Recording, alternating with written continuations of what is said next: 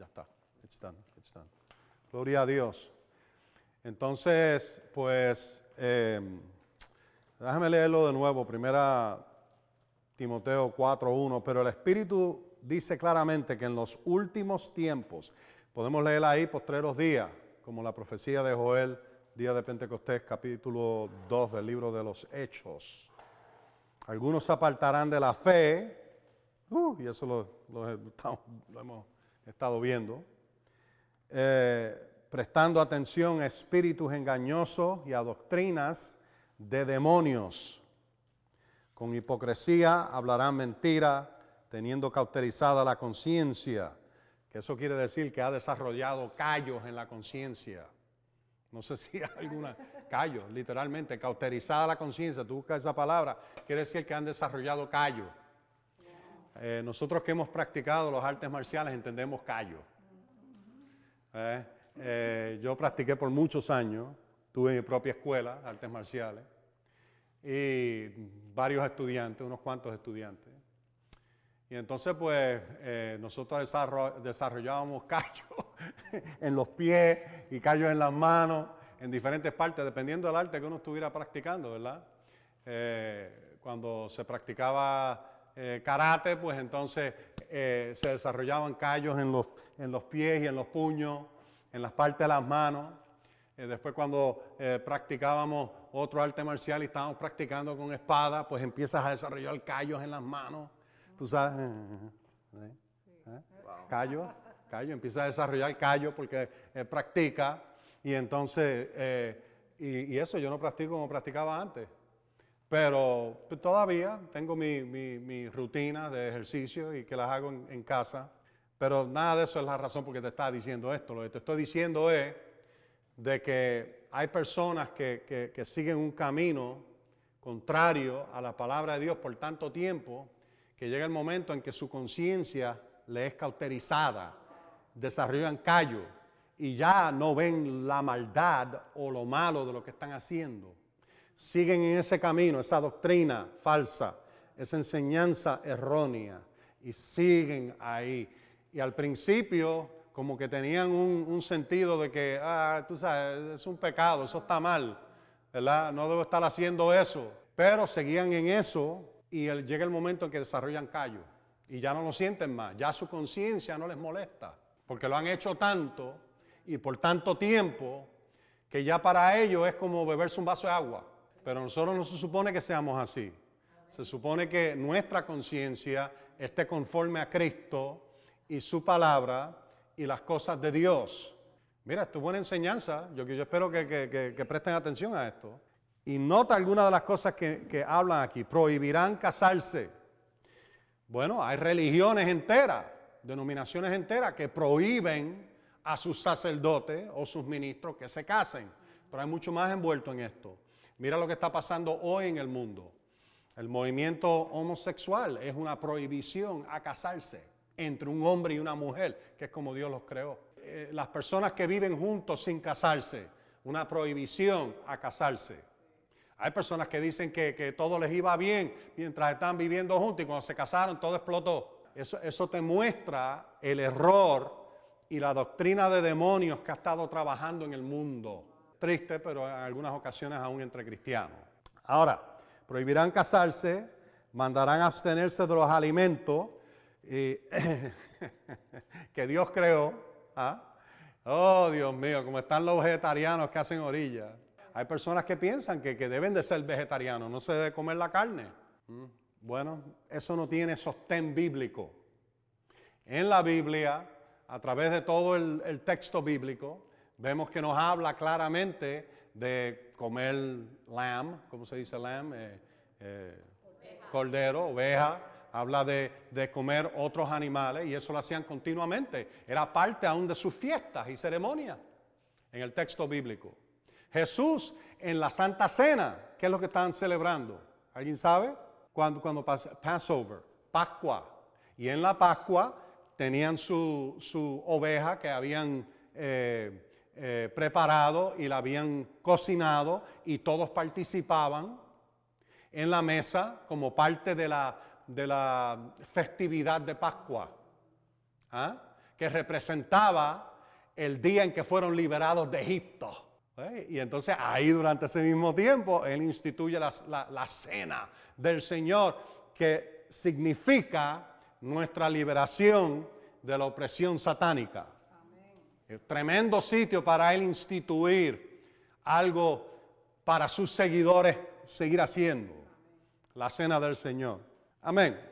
Hay gente que por razones médicas u otras no pueden comer mucho eh, la carne y esto y lo otro, pero, pero hay personas que viven en la idea, de eh, ser vegetariano, de que eso es bueno o que es perfecto o de que es santo. No, eso es, eso es una doctrina de demonio, ¿me entienden? Es una doctrina de demonio y especialmente cuando empiezan a empujárselo a otro. Y dicen que eso es de Dios. No, no, no, doctrina de demonios, ¿me entienden? Y todo lo que tienes que hacer es mirar allá afuera y la ves por montones. Y vas al supermercado y esto es vegetariano y aquello es vegetariano y esto es lo otro. Y, porque piensan que, es, eh, eh, y, eso ha venido, la mayoría de esa, de esa ideología ha venido de India, de la religión, de las diferentes religiones paganas, no ha venido de, la palabra de Dios ni, ni de la escritura. Y tú ves a personas que invitan eso, aún en el cristianismo. Doctrinas de demonios. ¿Sabías tú de que, ya, ya que estoy en todo esto, vamos a, vamos a, vamos a, vamos a darle duro, a darle duro. ¿Sabías tú que yoga no es de Dios? Y los que practican yoga están practicando una religión hindú. Y las mantras que se dicen durante la práctica de yoga son adoración a dioses paganos. Personas no lo entienden. Y, es más, los mismos hindúes te dicen, ahora, ¿por qué te estoy diciendo esto? Yo vi en internet, ok, tienen eh, programas enteros cristianos, hasta libros cristianos sobre yoga y la práctica de yoga en la iglesia. Y tú dices, ah, pero eso son posiciones físicas. Mira, mm.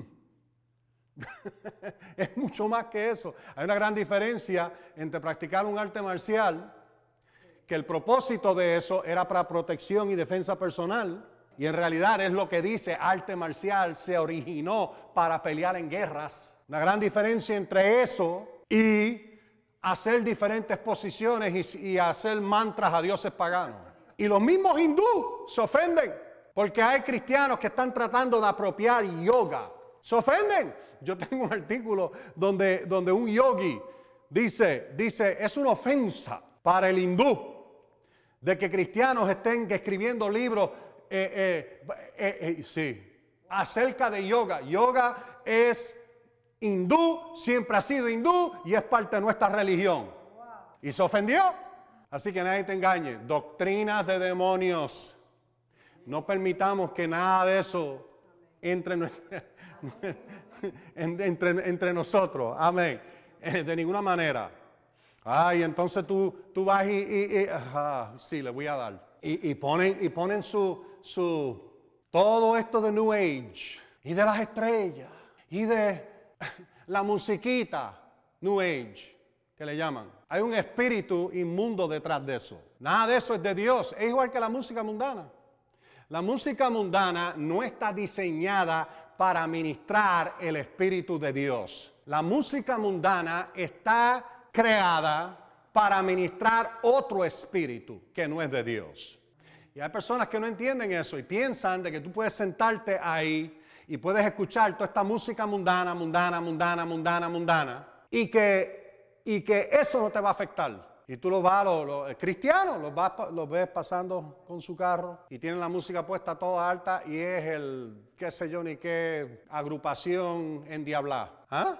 Y piensan de que están, de que eso está bien. Jesús dijo, ten cuidado lo que oyes. Presta atención a lo que oyes y no dejes que, que, porque con la misma medida con que tú mides lo que oyes, es lo que vas a tener en tu vida. Ok. Eso es todo lo que tenía que decirle a ustedes. Amén. No, voy a decirles más, porque esta, semana pasada fue un, reto para mi esposa y para mí. Eh, por esto mismo, Marcos 16 dice, si bebes alguna cosa mortífera, no te hará daño, pero tienes que confiar en eso. Y aquí te habla de oración sobre los alimentos. ¿Por qué? Eso no es un acto religioso, vamos a sentarnos en la mesa y decir gracias. No. En aquellos días, acuérdate, ellos no tenían higiene como hoy. No, no existía higiene como hoy. No existía refrigeración. Y es mejor que tú ores sobre esa comida y le pidas a Dios protección antes de ingerirla. Y cuando no lo haces, estabas en peligro de morir. Y no puedes permitir que las cosas de la vida se pongan tan ajetreadas que no tomes el tiempo. You didn't pray for the food.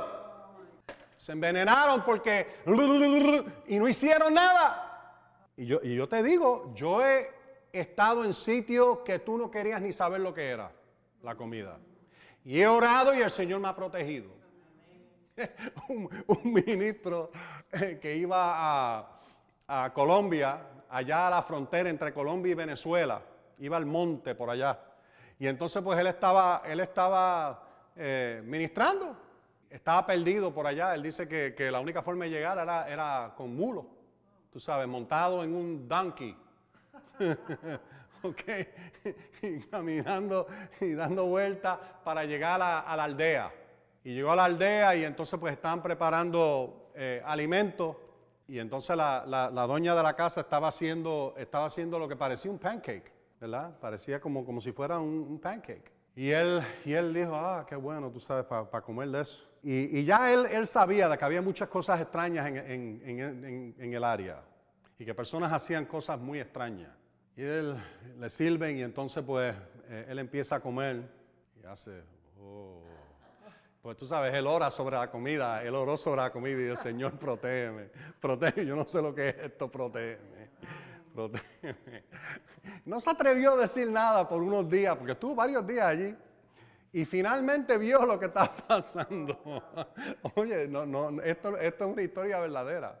Ellos tenían ciertas vacas allá afuera. Entonces, pues, la plasta de vaca la traían del campo y la mezclaban con, qué sé yo, alguna clase de harina y con agua y con algunos, entonces, entonces, yo sé que estoy bien malo. Y entonces algunos de los, algunos de los ingredientes que usaban, él no sabía lo que era. Hasta que averiguó de que uno de los ingredientes que usaban, eran hormigas trituradas. Necesitas un estómago protegido de Dios y un estómago de acero inoxidable para poder sobrevivir. I mean, stainless steel. y él, lo más bien estuvo ahí, no se enfermó ni una vez, todo le salió bien, pero él sabía orar y él oró y le pidió al Señor protección y el Señor lo protegió. Ok, le digo eso porque sé que funciona. A mí me ha pasado. un sitio que yo fui, más, o menos lo mismo. Yo no sabía ni qué era lo que estaban preparando, excepto parecía una torta. Y le iban a meter una cosa adentro. Y eran, eran beduinos, beduinos, bedouins, allá afuera en el desierto, en el Sinaí, okay, en una tienda, como Abraham en los tiempos de antes. Pues así viven e, esta gente en particular. Esto fue hace muchos años atrás. y estaban haciendo algo y tuvías las moscas por todos lados. Las moscas por todos lados entrando y saliendo. Y entonces había unos nenitos chiquitos con, con mocosidad bajándole por la... Eh, y, entonces pues la mamá iba y le limpiaba el leso y entonces seguía haciendo la comida. Y oh, God. Y entonces sacaron agua para beber. Y sin mentirte, el agua era color marrón. Ok, el, agua era, ok. Y entonces, por lo menos vi que tomaron el agua y lo metieron en una caldera. Y entonces de ahí la, doña hizo café. Y por lo menos está el vi del agua. Yo dije, oh, gloria a Dios. y, pero tú no podías salir de ahí sin participar de la comida. La gente se hubiera ofendido. No hubiéramos podido hacer lo que fuimos allí para hacer. Nos sentamos, comimos, oye, no estaba muy mal la comida. No estaba mal, sabía lo más bien. Lo habían sazonado bien, yo no sé con qué, pero lo habían sazonado. Oren sobre su comida. Especialmente cuando vas a un restaurante. Tú no sabes lo que hacen allí. Tú no sabes qué hacen detrás de la puerta en el restaurante. Y hay personas que han cogido videos de lo que algunos sitios hacen detrás de bastidores. Yo me acuerdo lo más bien en, un restaurante donde yo trabajé, yo vi al, cocinero hacer esto lo más tranquilo. Estaba cocinando en, la, la, fogata, steak, bien bonito el steak. ¡Pam! Le cayó al piso. Mira, lo recoge, ¡pam! Y lo pone de nuevo. Sin problema. Nadie dijo nada. Eso era parte de, de lo que se hacía. En el piso donde él estaba caminando y estaba sucio Así que es mejor que cuando tú salgas a comer, ora sobre esa comida. Señor,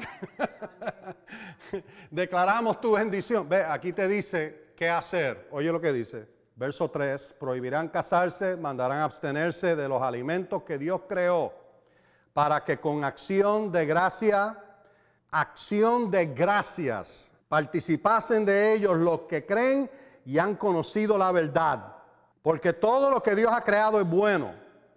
Y no hay que rechazar nada cuando es recibido con acción de gracias. Oye, oye, verso 5, aquí está la clave. Tú lo recibes con acción de gracias, pero, pero, no es suficiente. Por eso es que es una pérdida de tiempo. Si solamente dices gracias Señor por estos alimentos, no has hecho lo que dice la Escritura. ¿Qué es lo próximo que dice? Lo próximo que dice pues es santificado por medio de la palabra de Dios y de la oración. Santificado quiere decir separado para ti. ¿Qué tú vas a orar? Padre, yo oro que estos alimentos sean separados para mí, para que me hagan bien a mi cuerpo. Bien a mi cuerpo, porque dice ahí lo que Dios cree es bueno. Así que que me hagan bien a mi cuerpo que me sean de fortaleza para este cuerpo físico, porque lo necesita. Fortaleza, salud, que sea de salud para mi cuerpo. Ahora, si todo el tiempo vas a estar comiendo pan buns, tú sabes, si vas a estar comiendo donas, pues entonces no creas que vas a poder seguir comiendo cosas que no tienen ningún contenido y valor de alimento y orar de esa manera. Oh Señor, remueve todas las calorías. Por favor, Señor, quita todas las calorías de esto que me voy a comer. Sé que son 10 mil calorías, Señor, pero quita esas calorías. Eso no funciona. Eso no funciona. Hay consecuencias de lo que tú comes.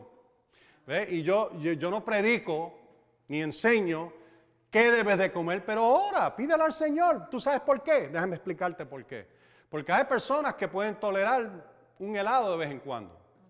Pero hay personas que un helado de vez en cuando le hace daño, no le ayuda a su cuerpo. ¿Por qué? Ninguno de nosotros somos idénticos.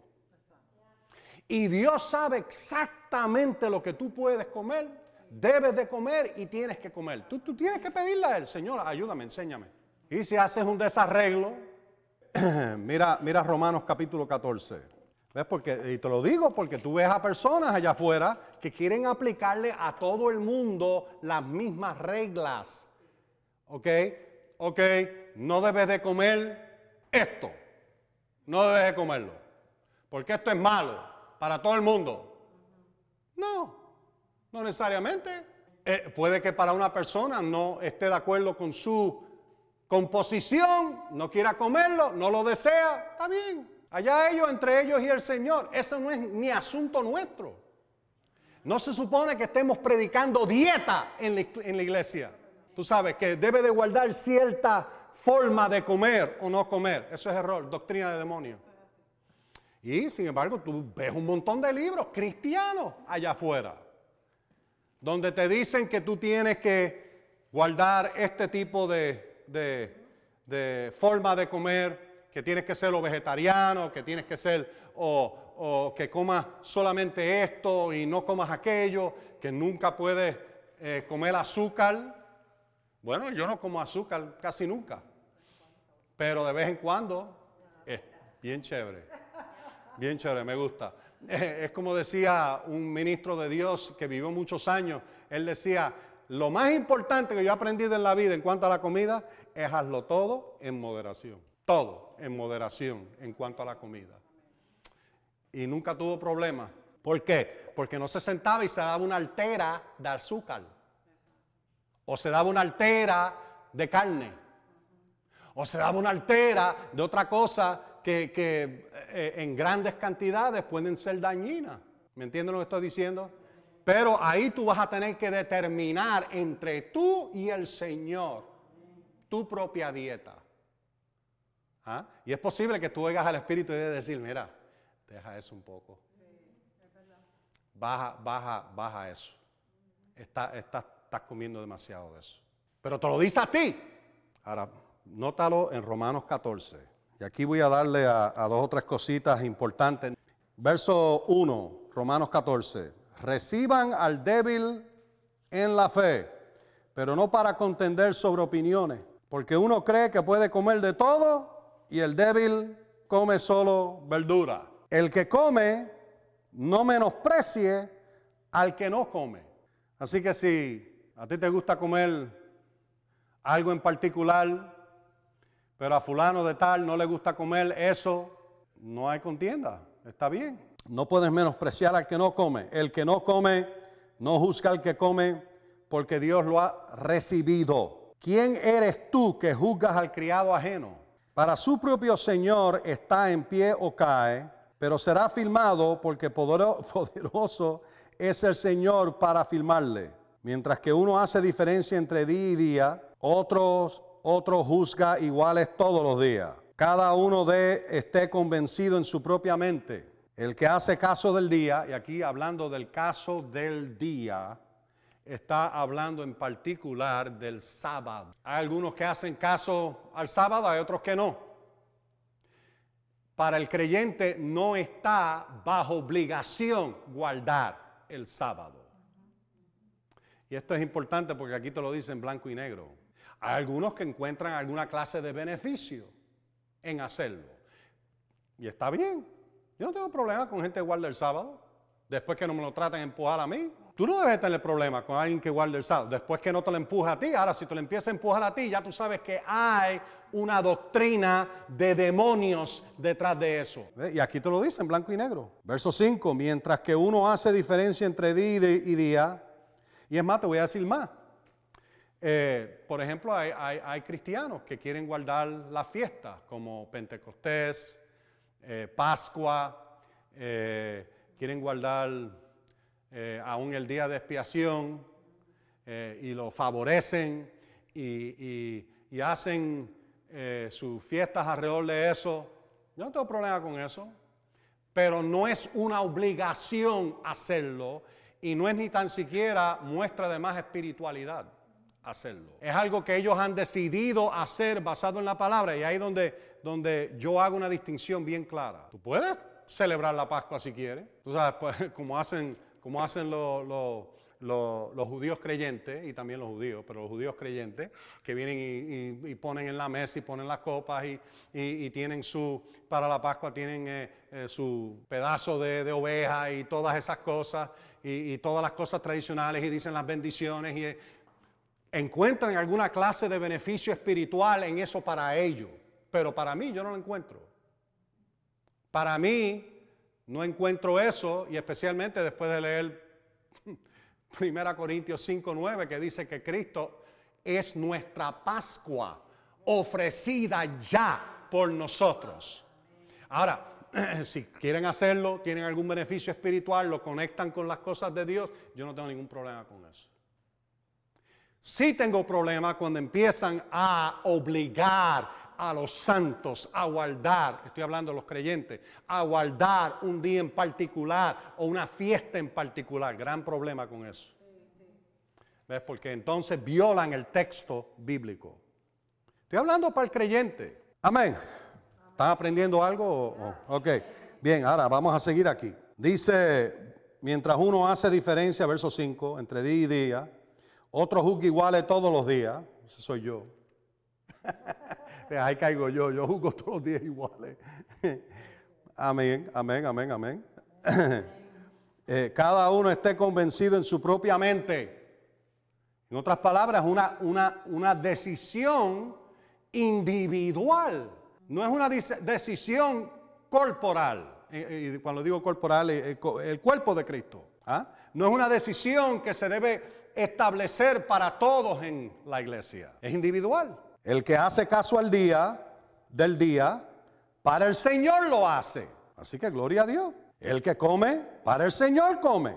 Pero da gracias a Dios. Y el que no come, para el Señor no come y da gracias a Dios también. Porque ninguno de nosotros vive para sí, ninguno muere para sí. Pues si vivimos, para el Señor vivimos.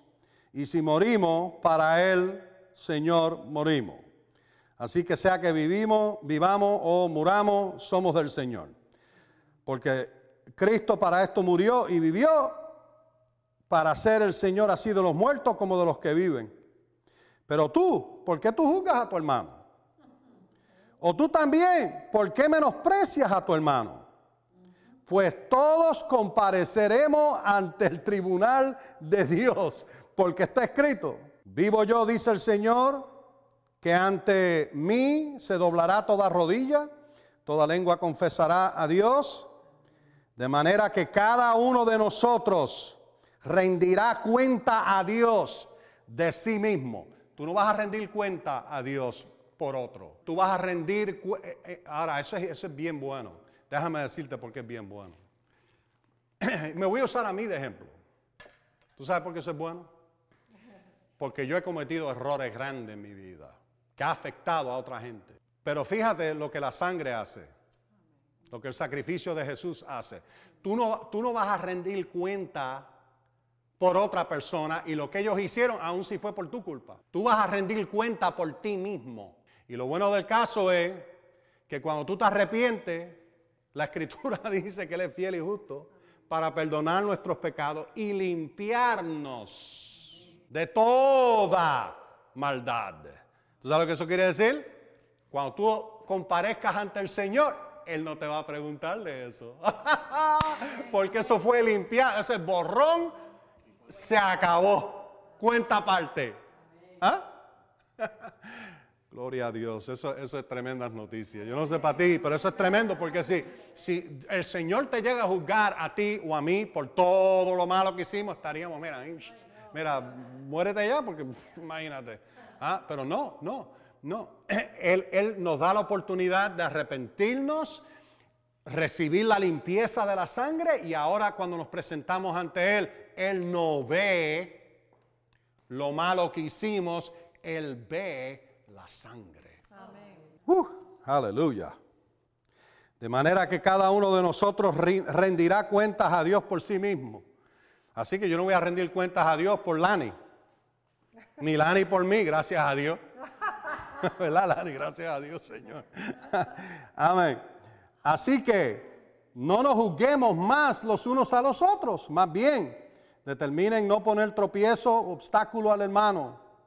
Yo sé que estoy persuadido en el Señor Jesús que nada hay inmundo en sí, pero para aquel que estima que algo es inmundo, para él lo es. Ahora, espero que tú entiendas que él no está hablando de pecado, ¿ok? Ah, por supuesto, el adulterio y todo eso es inmundo. No, él está hablando de, cosas que, que, no tenemos escritura. Por ejemplo, si ir allá afuera y darle una patada al árbol aquel si eso está bien o mal. Todo depende. Si es nada más porque estás enojado y vas a dar una patada, pues entonces tiene un problema. Ahora, si es que estás dando una patada porque eh, estás tratando de tumbar el árbol, ya eso es otra cosa. ¿Me entienden lo que estoy diciendo? Hay cosas en el mundo, y es lo que está diciendo, no hay nada, estoy determinado a pensarle que no hay nada inmundo en sí. E, eh, pero, eh, y está hablando de estas cosas que no, no tienen ya una declaración bíblica. ¿verdad? Como el homicidio. no hay manera que tú puedas decir que el homicidio no es inmundo, no es inmundo. ¿eh? Él está hablando de las cosas que la escritura no, no, no menciona. Por ejemplo, eh, eh, comer cierta comida. Él dice, yo estoy convencido que no hay nada inmundo en sí, pero cada uno tiene que estar convencido en su propio corazón de estas cosas. Y seguimos ahí. Y dice, oye, oye el verso 15. Bueno, 14. Yo sé que, y estoy persuadido en el Señor Jesús, que nada hay inmundo en sí. Oye, pero para aquel que estima que algo es inmundo, para él lo es. Si tú tienes en tu conciencia y en tu corazón de que hacer cierta cosa está mal, aunque no tienes una escritura en particular, que lo prohíba y lo haces como quiera, para ti está mal. Para otra persona puede esté bien, pero para ti está mal. Verso 15. Pues si por causa de la comida tu hermano es contristado, ya no andas conforme al amor. No, no arruines por tu comida aquel por quien Cristo murió. Así que tú te sientas en la, en la mesa de alguien, o mejor dicho, vamos a usar a usar a uno mismo. Tú preparas una comida en tu casa y tú preparaste varias diferentes cosas y tú sabes de que una cosa en particular le hace daño a fulano de tal. Pues entonces cuando fulano de tal se siente ahí, él ve eso y eso lo contrista a él, porque él sabe que no puede, y, tú estás esperando que él participe de todo, porque esa hospitalidad. ¿Ustedes entienden lo que está presentando Pablo? Eh, eh, pues ya tú no andas conforme al amor de Dios. Y aún si yo creo en sanidad y creo en liberación, y viene alguien a mi casa para comer, y yo sé que tienen una dieta restringida, porque es diabético o algo así, ¿qué yo voy a hacer? ¿Hacer toda la comida de, azúcar? No, ya no andas conforme al amor de Dios. ¿Ustedes entienden lo que está diciendo Pablo? No arruines por tu comida aquel por quien Cristo murió. Verso 16, por tanto no dejen que se hable mal de lo que para ustedes es bueno porque el reino de Dios no es comida ni bebida, sino justicia, paz y gozo en el Espíritu Santo.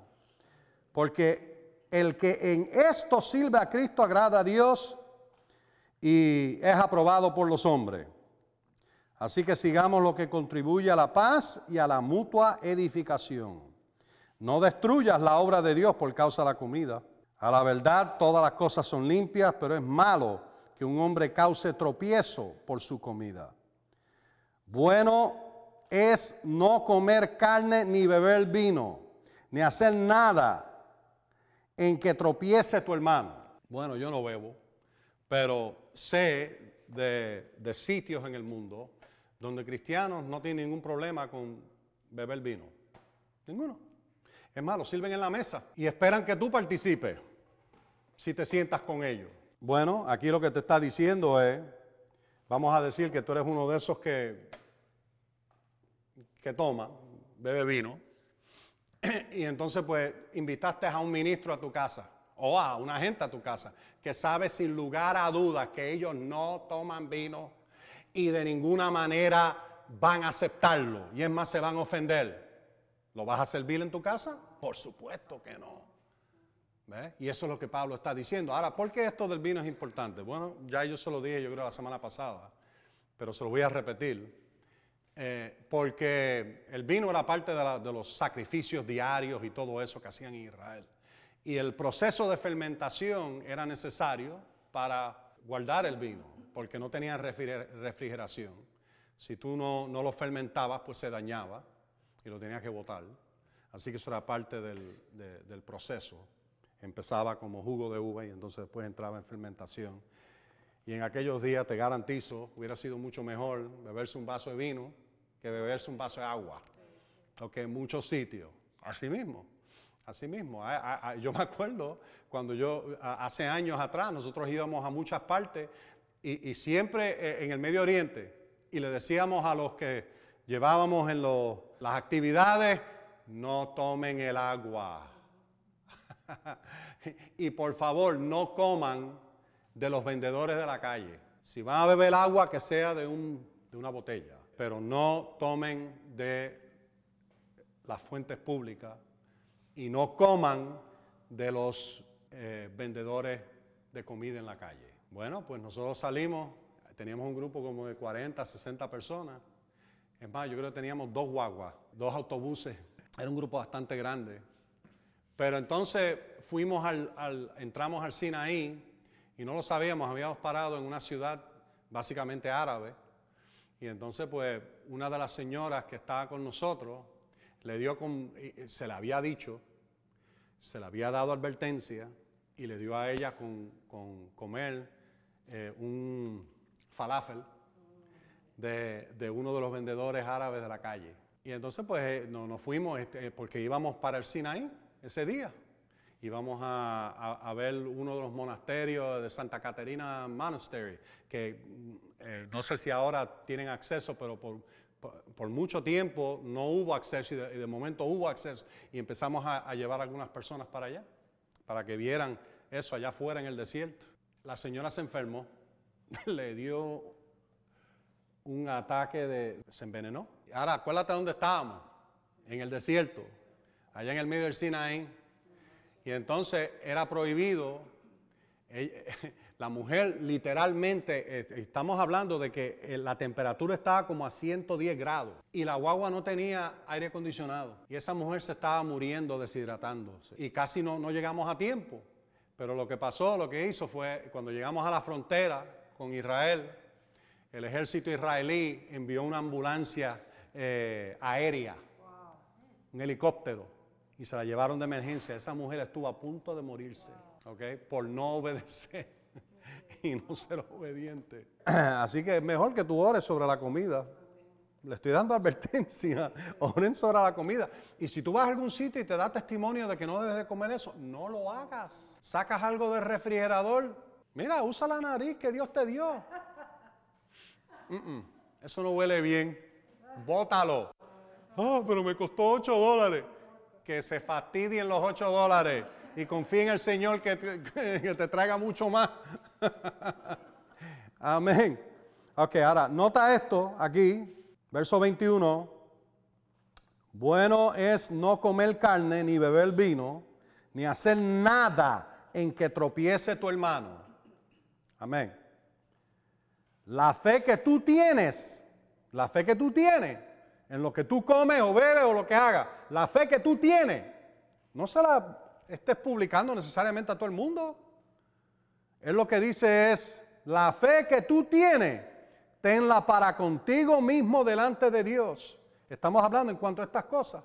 Dichoso el que no se condena a sí mismo con lo que aprueba.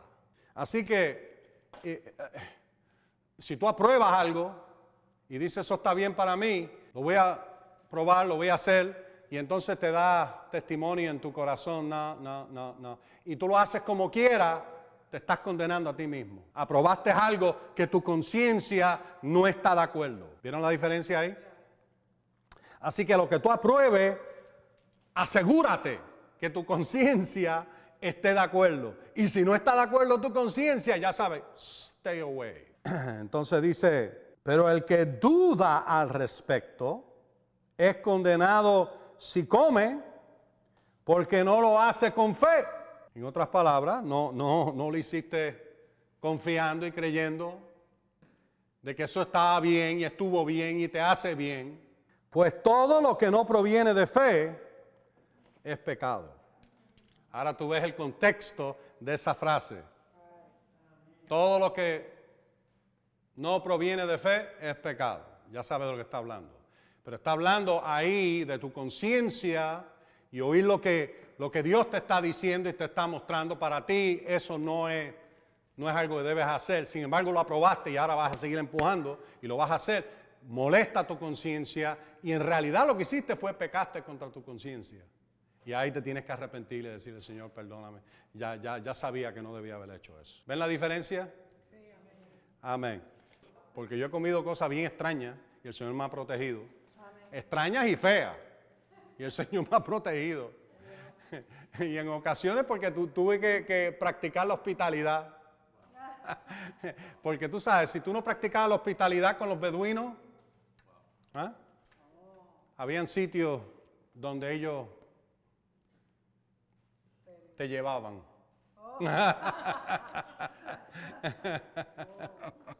No, tú querías practicar la, hospitalidad con ellos. Ellos no eran, no eran violentos, pero eran, eran, eh, eh, se ofendían. Y no queríamos ofenderlos porque era, eh, era una, teníamos que pasar por allí para poder ir a donde teníamos que ir. Y tú no querías que salieran después y, y no te dejaran pasar, pusieran todos los rebaños en el medio. No, no hay paso hoy. amén, amén, amén.